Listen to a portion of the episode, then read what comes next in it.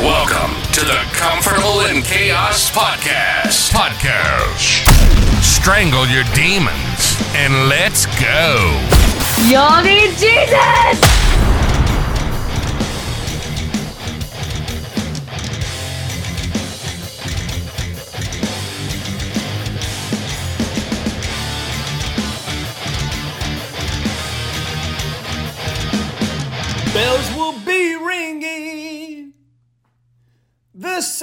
Sad, news. Oh, what a Christmas to have the blues. My baby's gone. I have no friends. Not really, guys, not really. Welcome to the Comfortable in Chaos podcast. I'm your after Christmas host, Eric Hellberg, and we are down in a nondescript studio in the Rio Grande Valley chasing La Raza and Pancho Claus. I tell you what, you want to talk about unity since we're in the middle of Kwanzaa? I don't know which of these six or seven days espouses unity, and I damn sure can't pronounce it. But Don Henley's music, boy, those Eagles, they could unify you, couldn't they? I mean, whether they had their steely knives, but they still couldn't kill the beast. Not sure what that beast was, but that's some real unity right there. And I would have got with you guys sooner, but man, we had an influx of family over for Christmas, and I'm going to tell you right now, it's one of the best Christmases that we have ever spent. We went to a wild midnight mass on Christmas Eve. I think our bishop there, and we're not Catholic, I don't think he'd had a chance to talk in a really long time, albeit he loves to talk. But he held us for about uh, two hours. We got home from that gig at about uh, 0230 hours in the morning. Had nine nuns sitting in front of us, so that was super cool. And here we are. But since I got so busy, I had a little Christmas ditty for you boys. I wanted to sing it. So bear with me. We know we're going into the new year, but I'm going to leave you with a little bit of profound Christmas cheer. And here it goes a one, a two, a one, two, three. Chestnuts roasting on an open fire. An illegal alien at your neighbor's door. Joe Biden signing stimulus checks by a roaring fire. And old Hunter, Lord, he's got himself another whore. Yeah, that's right. Check with the House Oversight Committee. $600,000 spent annually on ladies of the evening. That's one hell of a Christmas. I'm glad we're going into the New Year's. We are going, guys.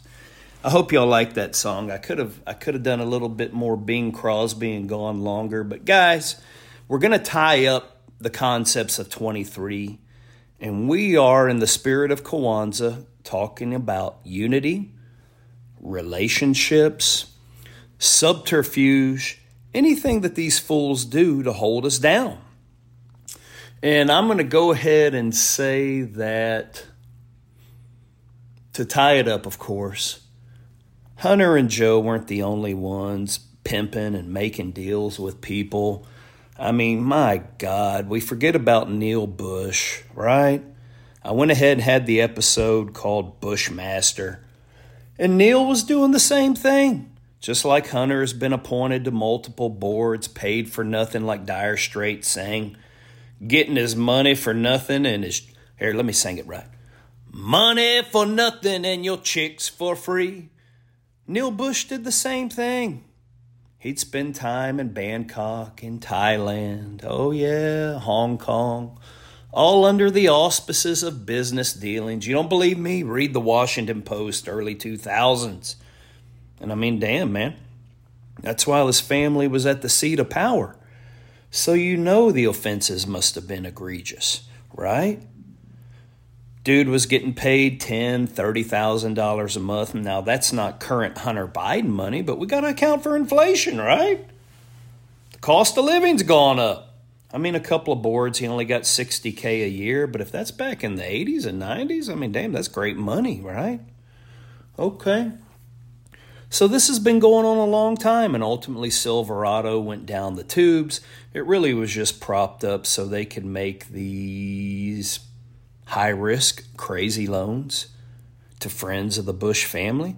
And the taxpayers paid a billion bucks. No big deal. We got that deal going on in Ukraine. Let's use the term that you know I love to hate. Let's just simply wake up, man. And let's use one of the tenets of Kwanzaa. Don't we need unity at this point? Don't we need unity?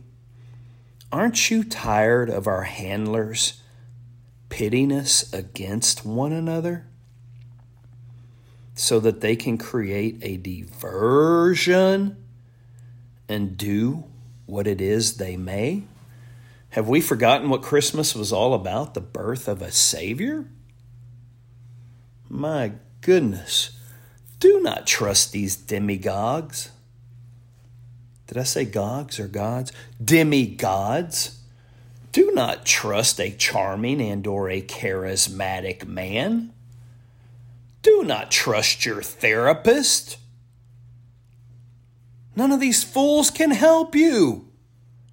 The Savior that was born, albeit not on Christmas, we're not going to mince, you know, timelines and places. We know Jerusalem shut down right now. Hamas kind of threw a fly in the ointment of that, and we, we certainly can't go back to our Savior's birthplace in Bethlehem, not right now. So that tourist industry is going way down the way downhill. But He's available to us all. We can look in at whatever, and we're tying another concept up, right?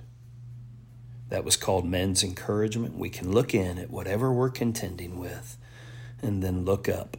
That is why he came. That's why three or four, right? The Magi, these Gentile shepherds, followed a supernatural star all the way to where it was illuminating the Christ directly below, and they made it to him. Oh, yeah. And then what are we really talking about here? We know he was the Messiah because he was prophesied in the Old Testament. Right? If we want to wrap up messianic theory and Jewish religion. So, yes, he came as a Savior, the Savior, to a fallen world to redeem it. And the Christ said, No one comes unto the Father except through me. Paraphrase, of course, right? I'm not some bogus pastor espousing division as opposed to Kwanzaa's unity. He redeems us. He saves and restores our souls so we can go directly to our Creator, our Lord God above. And let's back up. It's going to be a bouncy, excuse me, 2024 quickly looming upon us, and I am excited about it. I would say that relationship with our Savior and our God, our Father, that's why I'm not abandoned on Christmas, and I'm told I do have some friends. Hallelujah. And so it's going to be a good year. And where did that doggone Bible occur? Well, Africa, Egypt, right? Mm, throughout the Middle East. We know ultimately at Jewish hands the Romans crucified our Savior. Okay, that's Rome, so that gets us into Europe aren't we kind of all interrelated? Now, you can pick one of the days of Kwanzaa and say, hey, what about those white Anglo Saxon Protestant males? Well, who are they? I mean, we've already denoted, right? I'm 7% black. I've got a Sicilian bloodline. Uh, my grandfather says he's black Irish. We did a whole episode on all that stuff. Okay, if you want to protest, then don't use your microwave. Don't turn on your lights. Don't refrigerate any food. In fact, don't utilize one damn thing that makes your life more reasonable, more comfortable, and actually allows you to live in this day and age. Oh, yeah. What are you going to say? China gave us something? Gunpowder? Yeah, okay. Maybe you like blowing up some cheap fireworks a couple of times a year. Bullshit. All right, you're going to say the Arab world? They gave us the zero? Well, since they gave us the zero, they have still giving us zero. Okay. Africa? Well, I will admit to you, their vast resources have been plundered. They were plundered at the hands of the church, but without a church's influence, and I'm going to tell you, there were some very pious priests that went into the continent of Africa. Until their handlers let them know what they were really there for, they were doing good work. And I would venture to tell you it's no different than Native Americans here. It's no different if you go into some ostracized islands elsewhere whereby the good book and or religiosity has not tied a bow over there. That's what people do to one another. If someone is different, they get beaten, they get killed, they get hurt. It is the history of mankind. That's why we needed a Savior. And without any defined religion, people resort back to tribalism. Doesn't matter who they are, where they are, we need a structure. Thank God for our Lord Jesus Christ. Amen to that. So let's move forward. Let's move forward. And on that note, I went ahead, I think I've told you in many of my pursuits in finding people, primarily from the African continent, I've always had to chase and run down Nigerians, Ethiopians, and Somalis.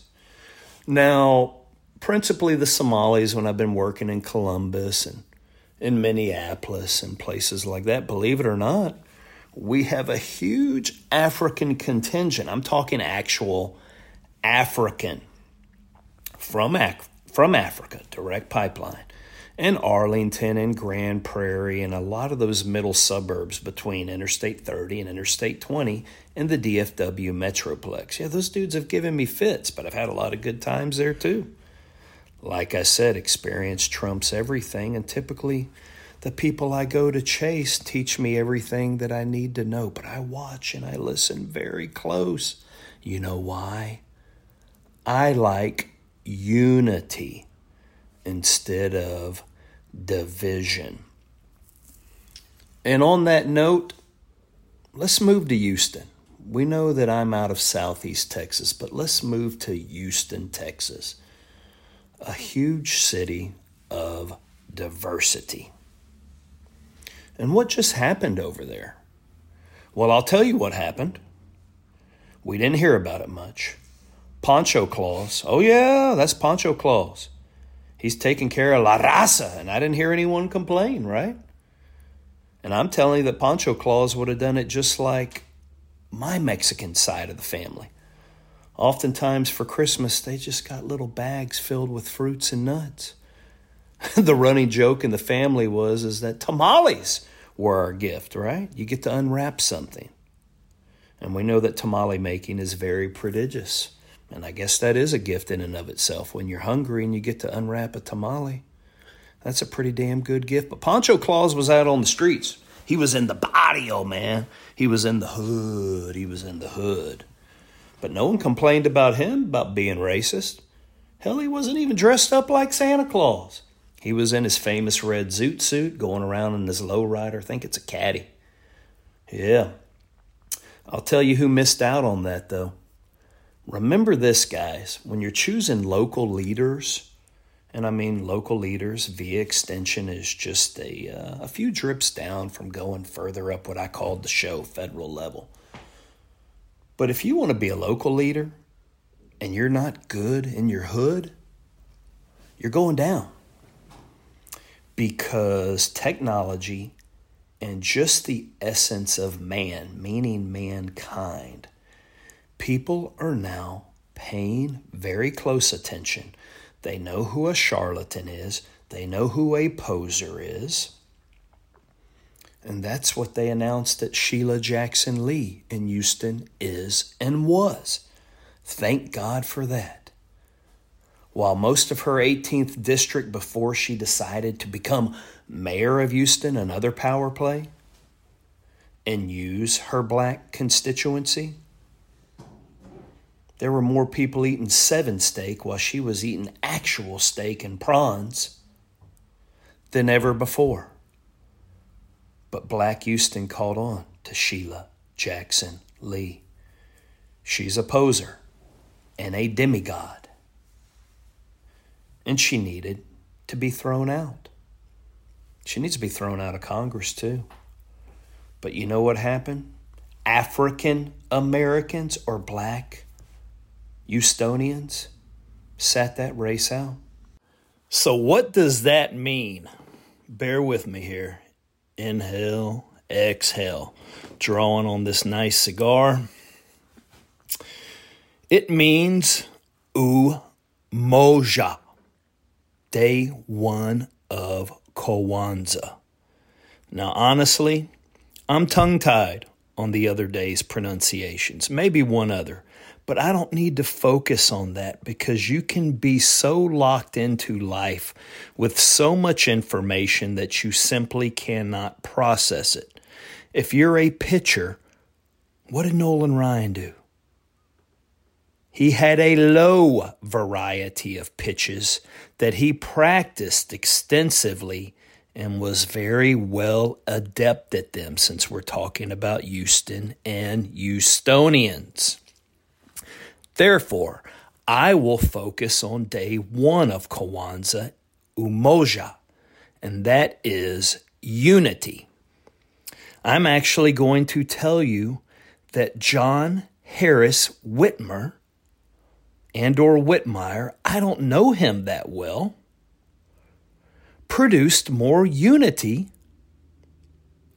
and displaced racism than Sheila Jackson Lee did. Okay, well, Sheila Jackson Lee is the long term federal, meaning U.S. representative for District 18. Well, John Harris Whitmer was the long term state district rep for District 15, which includes a lot of northern Houston. All that simply occurred here was that he was good in his own hood. And he's a fellow Democrat. And he is Caucasian. This dispels all this racism bunk that's being thrown down our throats. I've seen it firsthand. If you truly have a concern and an interest in people, you will go out, find out who they are, where they are, what really concerns them, and you will demonstrate to them how you can meet their needs because they are all the same. Okay. Because I wear, I don't know, some different sneakers and have a different hairstyle. We're different. Yeah, we're different in that vein. But inside of us, aren't we the same? Houston said exactly that. I mean, whether black Houstonians chose to vote for John Whitmer, we know in a city that populous, there are only roughly 200,000 votes cast, which is abysmal.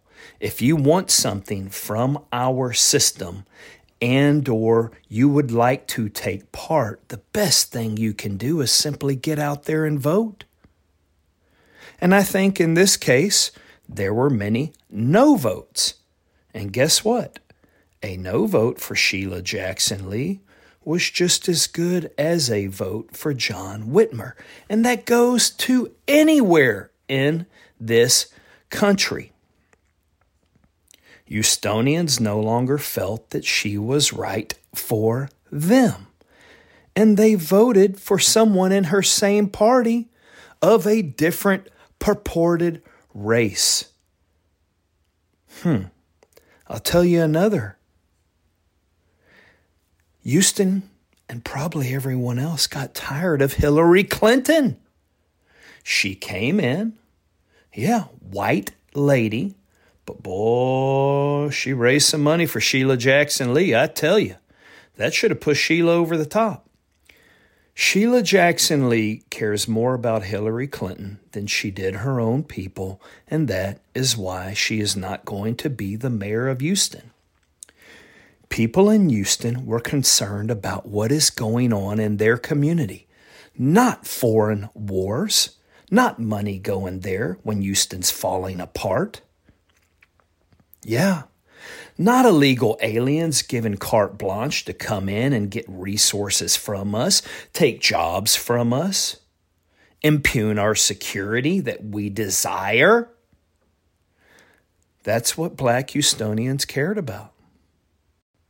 We all care about it. You got your messaging wrong, Sheila. There is no racism here. Given an opportunity to grasp truth for someone's self, meet the candidate. Foster that in between the potential voter and the actual person seeking office and shown an ability to deliver what that constituent needs, that person's going to get that vote every single time. How do I know? Because I live with someone who did just that. Throw that big R word out. That's only used by people like Hillary Clinton because they want something else. They have an agenda, and really, they do not care. So, we're immediately after Christmas. Christ came to promote unity amongst the believers, to give sight to the blind, and he also came for those that are sick, right? They haven't latched on to the spirit and or the message yet. Well, day one of Kwanzaa is unity. Why don't we start there for the new year? And let's use the word I often have in other episodes. Let's debunk all this other junk that people are trying to throw on us. We all want the same things and we are all the same. So let's usher in the new year with that concept on the Comfortable in Chaos podcast. I am your host, Eric Hellberg, and I bid you bon voyage, my burgeoning flock.